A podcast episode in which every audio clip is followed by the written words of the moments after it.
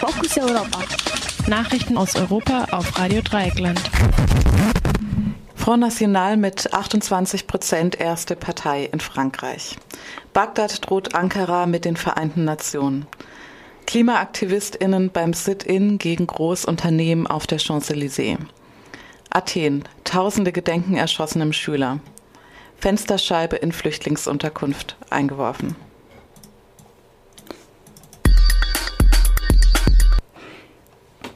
Front National mit 28 Prozent, die Zitat erste Partei in Frankreich. Zweiter wurde nach Marine Le Pens rechtsnationalistischer Partei das konservative Lager von Ex-Staatschef Nicolas Sarkozy. Die Sozialdemokratische Partie Sozialist von Präsident Hollande erzielte etwa 23 bis 24 Prozent. Die Tageszeitung Libération rief zu einem Bündnis der Anti-Front Nationalkräfte auf. Bagdad droht Ankara mit den Vereinten Nationen. Die Türkei erklärte am Sonntag, sie würde von weiteren Militärtransfers in die vom IS kontrollierte irakische Stadt Mosul absehen. Der irakische Premierminister Haider al-Abadi hatte zuvor angekündigt, den Rückzug türkischer Truppen innerhalb von 48 Stunden vor dem Sicherheitsrat der Vereinten Nationen erzwingen zu wollen. Er sagte, die Entsendung hunderter türkischer Militärkräfte sei ohne die Kenntnis oder Zustimmung der irakischen Regierung geschehen.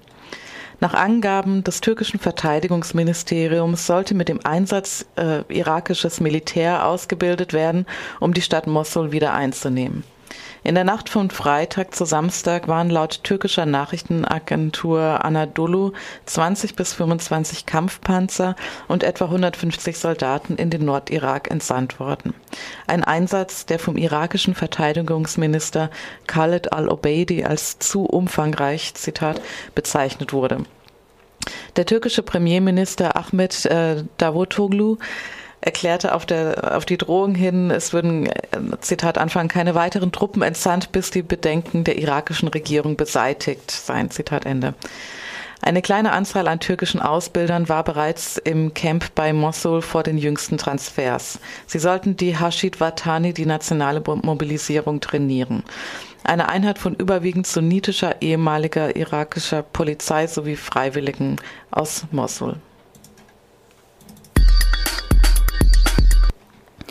KlimaaktivistInnen beim Sit-In gegen Großunternehmen auf der Champs-Élysées. Trotz verschärfter Sicherheitsmaßnahmen und massiver Einschränkungen der Versammlungsfreiheit infolge der Attentate vom 13. November organisierten AktivistInnen am Freitag beim Grand Palais in Paris einen Sit-In gegen Großunternehmen.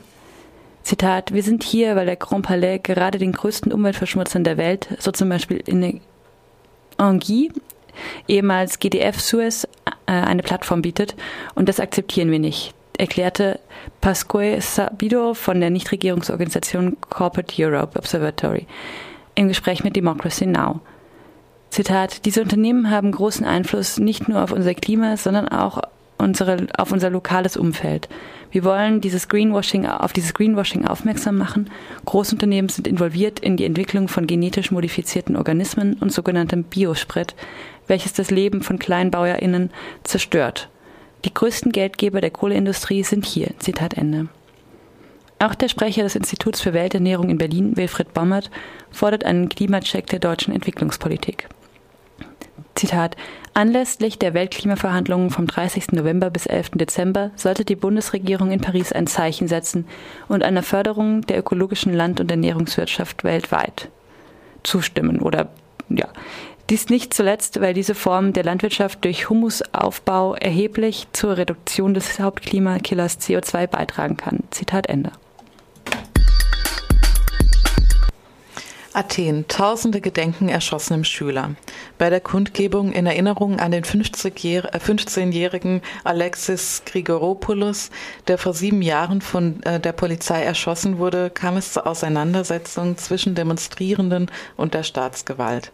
Nach Angaben von Neues Deutschland flogen am gestrigen Sonntagabend Brandbomben. Außerdem wurden Autos und Müllcontainer in Brand gesetzt. Zehn Menschen wurden festgenommen.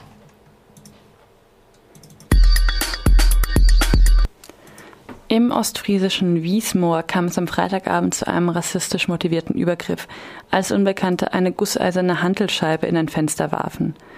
in ein, in ein Fenster eines, einer Flüchtlingsunterkunft warfen.